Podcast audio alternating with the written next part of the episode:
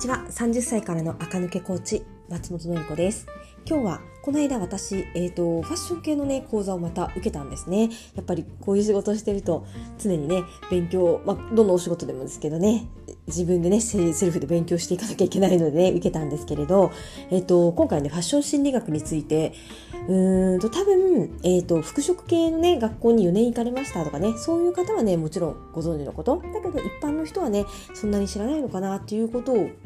えっと、聞いたので、それをね、シェアしたいと思います。もちろん私もね、服飾の学校なんて全く行ってないので、はい、すごく勉強になりましたね。で、何の話かっていうと、心理学で、おしゃれになりたいっていう時の人のメンタルってどういう時かっていうと、割とね、整ってないとおしゃれってできないよっていう話がありました。そう不安定だとねおしゃれってできないんですよね。でこれ私今の仕事始めてねすごく思います。あのスタジオのりパーソナルカラー診断とか骨格診断とかメイクレッスンをするサロンですけどにお越しいただくお客様って前向きな状態の方ばっかりですね、まあ、それはそうですよね。自分の見た目をなんかいい方向にやってみようとかね。ちょっとおしゃれ頑張ろうって思う時ってあんまりこう後ろ向きなことはなくって前向きな気持ちでやってくるのでこの仕事ねすっごい楽しいんですよ。やっぱり前向きな人と仕事とするからこっちもね前向きのパワーをいただけるしそれがねまた次のお客様にね影響が出てっていうこういい循環が生まれるんですよねでそれはねたびたび実践しながらね感じていたんですけどやっぱりね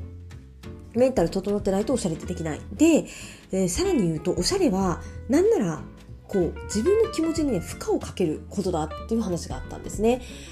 おしゃれをってどういう状況かっていうと人とはちょっと違うよっていう状況をね作るものなんですよね。私ってこういう人で私はうーんみんなとはやっぱり違うよっていうのをそれぞれ発信する行為がおしゃれなので、えーと、そうするとねあのねちょっと華やかなものを持つとかちょっとアクセサリー多く作るつけるってそれなりにね心理的負荷があることじゃないですか。特に慣れてない段階だと。なのでそういうことができる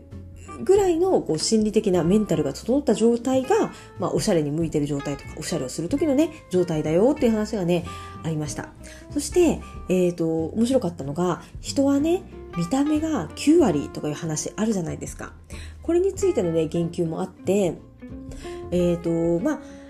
この意味ってもちろん皆さんもね、わかるとは思いますが、顔の作りがいいのが正義って話じゃないんですよね。はい。で人って94%がね非言語コミュニケーションで成り立ってるってつまり見た目とかね口調あの声のトーンとかそういったことであの本当にねその人が何を話してるかっていう話の内容はあんまりこう実はあんまりね非言語コミュニケーションの方が94%。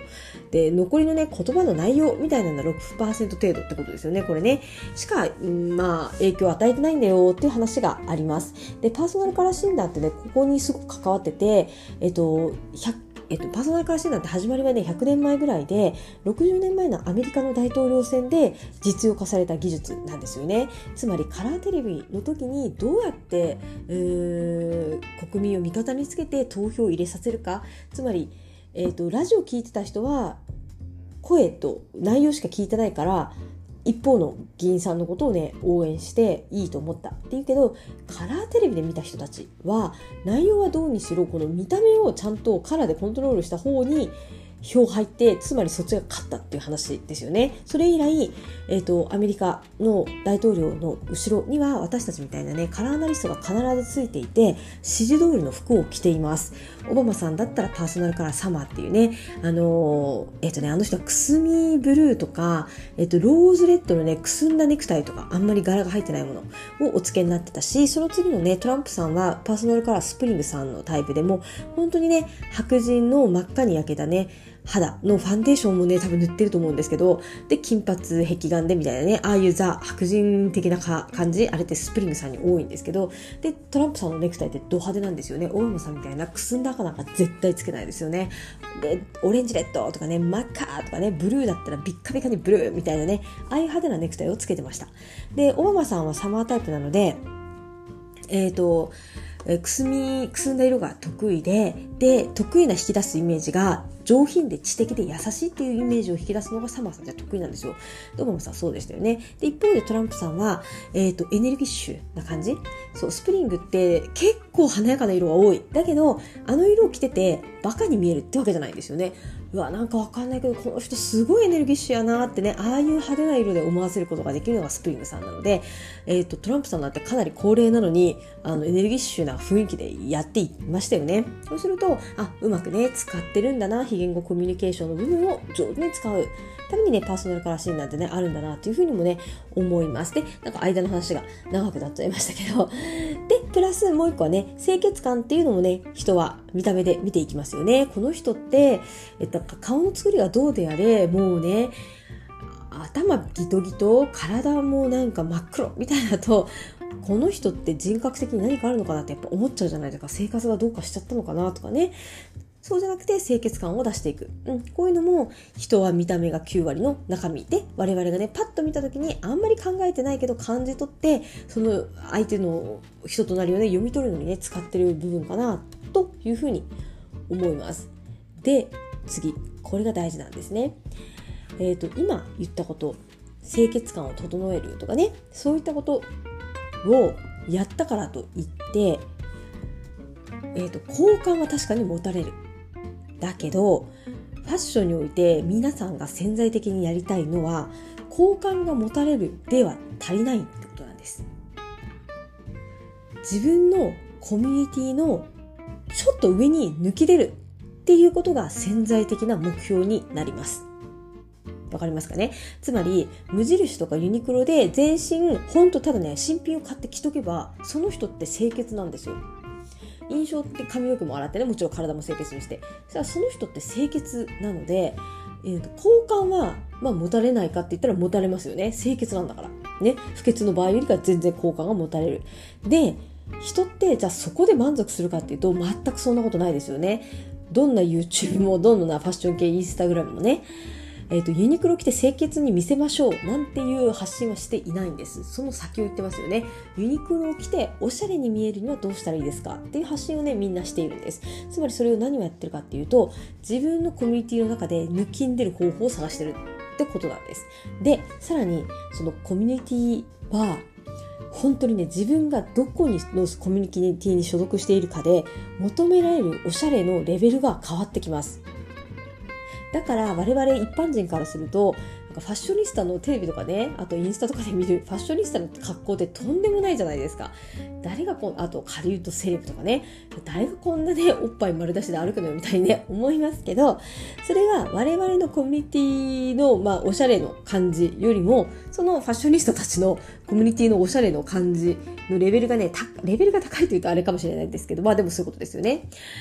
えっ、ー、と、もうちょっと何段階か上にいるから、我々からしたら頭が10個ぐらい飛び出てるからおかしいな、なんですけど、その人たちがいるコミュニティからすると、それをやって初めて頭が1個抜けるレベルだよ、ということになりますよね。なので、えっ、ー、と、皆さんが今、どこのコミュニティで誰にどう思われたいかによって、おしゃれをどの辺まで頑張るかってことが変わってくるってことになります。ただ、えーと、多くの方はね、別にね、特にこのラジオを聴いてる方は、別にね、あの、本当に、あの、パリコレの、えー、服をそのまま持ってきてきましたみたいなタイプじゃないと思うんですよね。普通に主婦をやられてたり、会社員だったり、自営業だったり、何かしらね、やっていて、その中でお洋服がちょっとおしゃれだといいな、ぐらいだと思うんです。そういう場合は、ちょっと頑張るだけで、頭1個ぐらいすぐ抜けられるんですよ。そうすると、おしゃれだよね、あの人っていう方向にね、持っていくことができます。えー、というわけで、え、ー、と、何度も言うようにユニクロを、新品のユニクロを着て清潔に見せるってことはどなたにもできるけど、人は交換、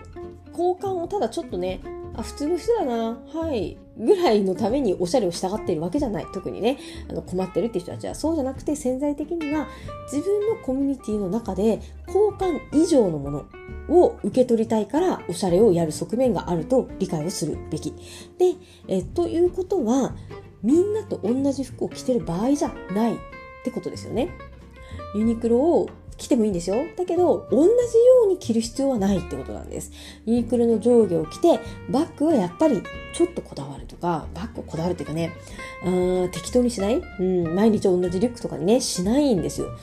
だって毎日同じリュックでユニクロ上下着ちゃったら、一般的にね、自分のコミュニティの中で埋もれちゃう人になっちゃうから、おしゃれをしてる感実感が得られないですよね。で、みんなと同じもの、みんなと同じ服を次々と選んでいく状態だと、おしゃれにはならなくて、はいはい、普通好感が持てるで止まります。その先を行きたくなるのがおしゃれになりたいなっていう状態なりますね。だって人と違うってことがおしゃれの発端なので、人と違うってことを恐れない。で、あまりにも違うっていうのはね、やっぱりコミュニティから浮きすぎちゃうので、それもまた皆さん求めてるものと違うので、頭1個分抜ける。で頭1個分抜けるってどういうことかっていうと、服の上下をね、清潔なもので、まあ今流行ってるもので揃える。プラス、えっ、ー、と、カバンとかアクセサリーとか着こなしってですね、服をただ着るだけじゃなくて、えっ、ー、と、トップスの前だけ入れるとかね、あボトムスのね、えっ、ー、と、裾をまくるとかね、そういうことあるじゃないですか。そういうことをね、少し工夫していくことによって、えっ、ー、と、頭一個人より抜けるということがね、できるようになるってことですよね。で、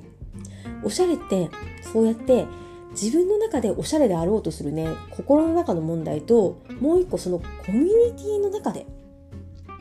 おしゃれだよね、あの人って思われるってことも必要になります。えーと、例えば自分の中だけでおしゃれだって思ってればいいっていう人も全然いるんですけど多分多くの人はコミュニティの中でも一目おしゃれだなあの人って思われたいっていうのはね絶対に入ってきますから自分のコミュニティの中でのおしゃれでということは場所場面会う人によって服がねちょっと違くなるよってことなんですよね。ママの中だと動けて汚れてもよくてだけどちょっとおしゃれ。だったら、えーと、キャップをちょっとねかぶるとかサコッシュをちょっとねつけてみるとかそういうことになりますしえーと、また違う、えーと、仕事の取引先の相手さんと食事会に行くのであればバシッとした何かそういったものを着なきゃいけない。そこの中でおしゃれをしなきゃいけないとかね、そういうことになってきますよね。会う相手によって変わる、会う相手のコミュニティによって変える。で、えっ、ー、と、決して人と同じ清潔感がある人にみんなとどまりたいわけじゃない。頭一個抜ける必要がおしゃれになりたいと思う人には必要がある。そういう、ちょっとおしゃれになりたいと思う人には頭一個抜けるために何かを足さなきゃいけない。で、そのことは心理的負荷はね、若干かかりますよね。人がやってないことをやるんだから。だって指輪の重ね付けしてないコミュニティの中で指輪の重ね付けを自分だけするのであれば、それはやっぱりちょっとは勇気がいること。だけどそれはおしゃれってことですよね。なので、おしゃれはメンタルが安定してる時じゃないとうまくでやることができないっていうふうにまたね話が戻ってくるということになります。というわけでなんか長々話しちゃいましたけど私的にはねおしゃれはメンタル負荷がねかかることだっていうこととみんなね清潔で普通だ効果が持てるな。でとどまりたくておしゃれをやってるかっていうと違くってそのプラス1個上の段階。あの人っておしゃれだよね。が欲しくてやってる側面がね必ずある。であの人っておしゃれだよねって思われるためのおしゃれ度合い。でコミュニティによって求められるうん度合いが違う。で、多くの場合は、ちょっとね、アクセス重ね付けするだけとかね、キャップと合わせるだけとか、ちょっとのことで、普通のコミュニティだったら頭一個抜けることはできるので、まあ、誰でもね、おしゃれになることは理論上は可能よと。という時にパーソナルカラーとか骨格タイプとかねそういったうん診断を使うと自分のこともよく分かって何をどうしたらよりおしゃれっぽくなるのかっていうヒントが得られるよということになります。今日もね長く話してしまいましたが聞いてくださってありがとうございました。それではまた明日聞いてください。